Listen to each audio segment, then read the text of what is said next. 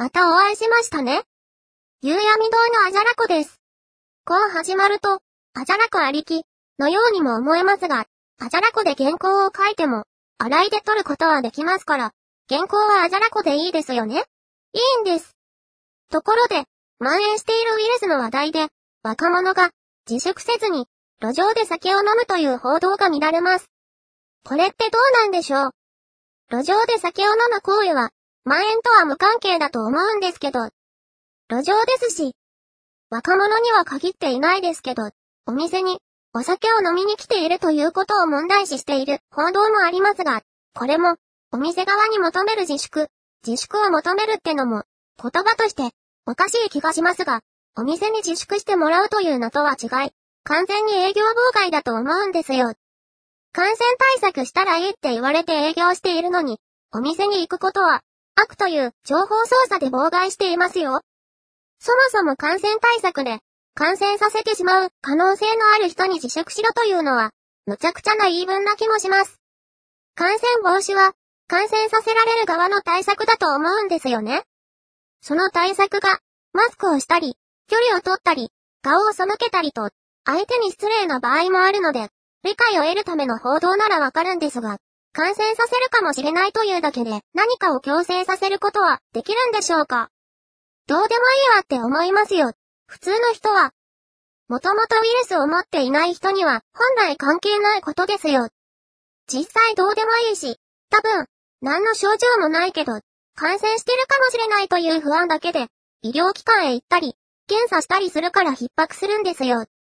逼迫、最近よく使われますが、いまいちよくわからない言葉です。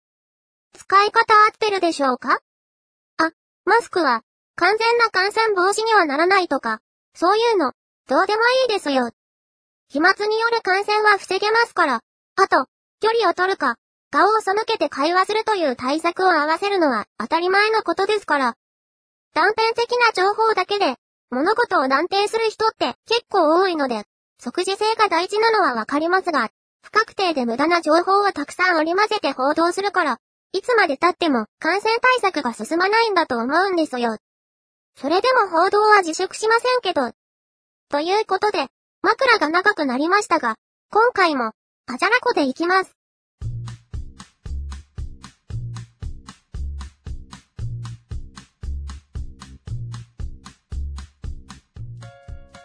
さて、枕が長くなったということで、今回は、最近気になるワード、枕営業のお話をしたいと思います。皆さん、枕営業って、どういうものかわかりますか？枕は寝具です。寝るためのものですね。寝るという行為が転じて、一緒に寝る、男女が一緒に寝る、性行為をする、という意味になります。枕という隠語は、江戸時代からある言葉で、いや、もっと前からあるかもしれませんが、性行為に絡んだものを枕と表現する言葉はいくつかあるようです。枕営業という言葉は、営業に性接待を活用する行為で、水商売や風俗店など、疑似恋愛などで成り立つ商売に多く使われます。大きなお金を使ってくれる客、いわゆる、太い客に提供する、最上級の疑似恋愛要素が、成功なわけです。ただ、成功を成功させることを目的とした客だと、その行為は、上がり、となってしまうので、そこで終わってしまいます。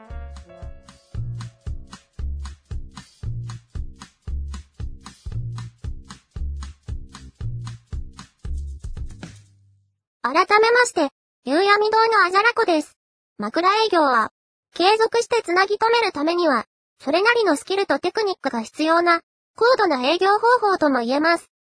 枕営業には、もう一つ、正常能というものもあります。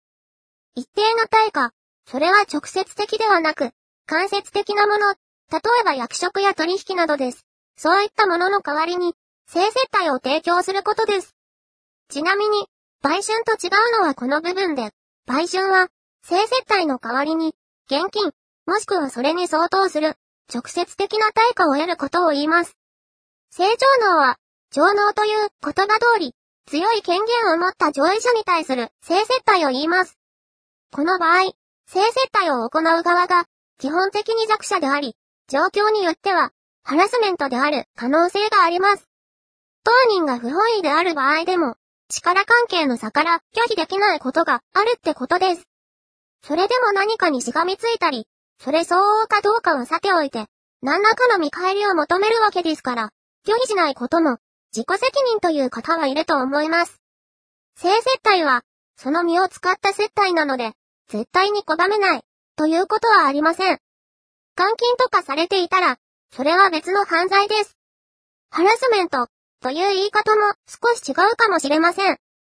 合意がないという意味で、交換ですから。これも犯罪になります。正常脳タイプの枕営業は、そういった意味で良しとされていません。枕営業は、それ自体が悪いものとも言えません。高度な接待とも言えますし、肉体労働と言えなくもありません。性交渉よりも、もっと健康に、悪影響な肉体労働をしている人もいると思います。しかし性接待を性交法とは思わないのは、やはりそこに生殖という、生物の根源的目的に関わる行動があるからだと思います。写真集などで、生殖器の露出を規制する意味も、本当はないんです。生殖器を隠すのは、生殖器自体が隠すべきもの、ということではなく、生物の根源的目的に関わる部位であるため、それがあらわになっていると、そこに意識がいってしまうからなんです。多くの動物は、生殖器を比較的あらわにしています。でも、それは発情期というものがあり、それ以外の期間は気にならないんですよね。しかし人間は違います。人間は年がら年中発情していますから、それがあらわになっていると、とにかく気になって仕方ない。気になりますよね直立歩行し、体毛が少なくなって、尻尾もなくなってしまうと、生殖器は常にあらわになっています。常に発情してしまいます。これでは身が持たない、と感じた人間の祖先は、服を着るようになったのです。ま、知りませんけど。しかし、この更新、あじゃらこだった場合、女子の声で生殖器を連呼する、異様な回になってしまいますね。仕方ないですけどね。男女の関係性を語ろうとすると、どうしても避けて通れない表現だと思います。これは必然です。変態的な意図はありませんので、ご了承ください。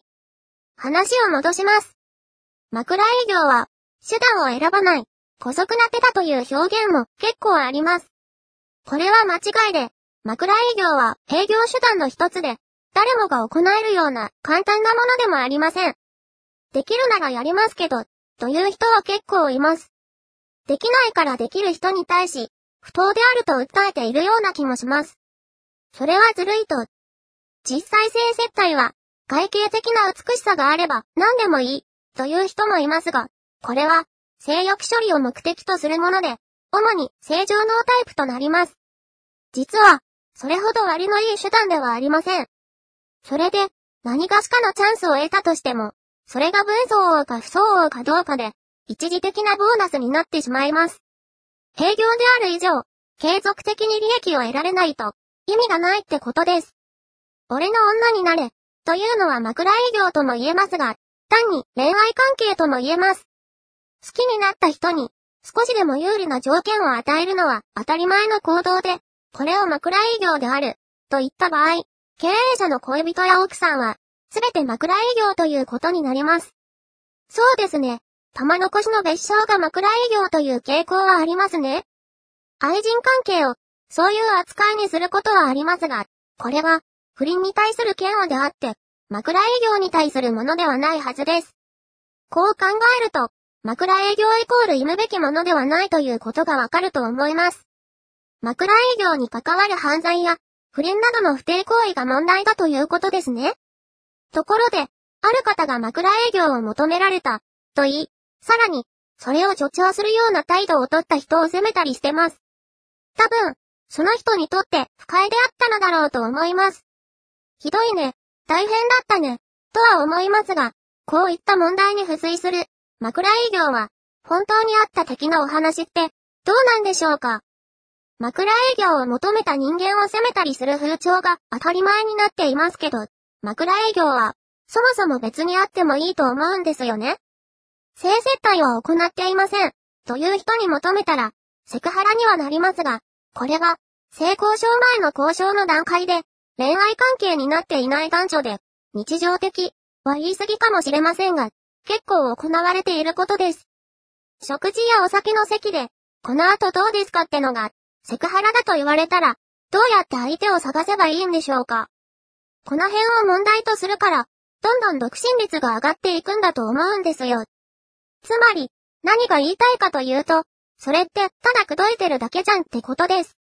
枕営業は、本来、その身を使った高度な接待であるため、リスクはありますが、それ自体は、絶対に行うべきではないものではありません。生殖に関わることなので、例えば好意を抱く異性が性接待を受けていると聞いて、遺伝子レベルの嫌悪があるのは当然です。転じて、業務的な性行為に嫌悪を抱くというのはあると思います。それでも、それをすべて排除することはできません。当人同士の問題でもありますし、性の営みは日常的にあるものですから、全くなくなるということが異常なことなんです。性交渉というと、若干曖昧に聞こえますが、性行為です。性行為を使ったお仕事といえば、アダルトビデオ、AV です。成功で対価を得るだけなら売春ですが、それを作品化して販売したら営業です。AV はすべて枕営業ということです。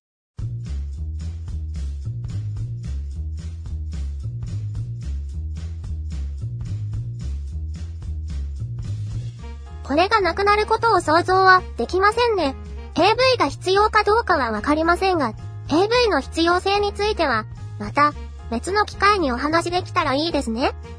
といったところで、今回のお話はここまで。夕闇堂のあじゃらこでした。この番組は、思いつきを並べただけの出話です。実在の人物や団体、事件は、愚か、事例や諸説、理論などとも一切関係ありませんし、責任も取りませんので、ご了承ください。この番組は、夕闇動画をお送りしました。最後までお聴きくださいましてありがとうございます。番組へのメッセージは、ハッシュタグ、あじゃらこう夕闇堂でつぶやくか、Gmail アドレス、ゆうやみ堂 at gmail.com までお願いします。ゆうやみ堂は、y, u, u, y, a, m, i, d, o, y の後の u は、二つ、とは、do です。ご意見ご感想は、ほどほどにお待ちしております。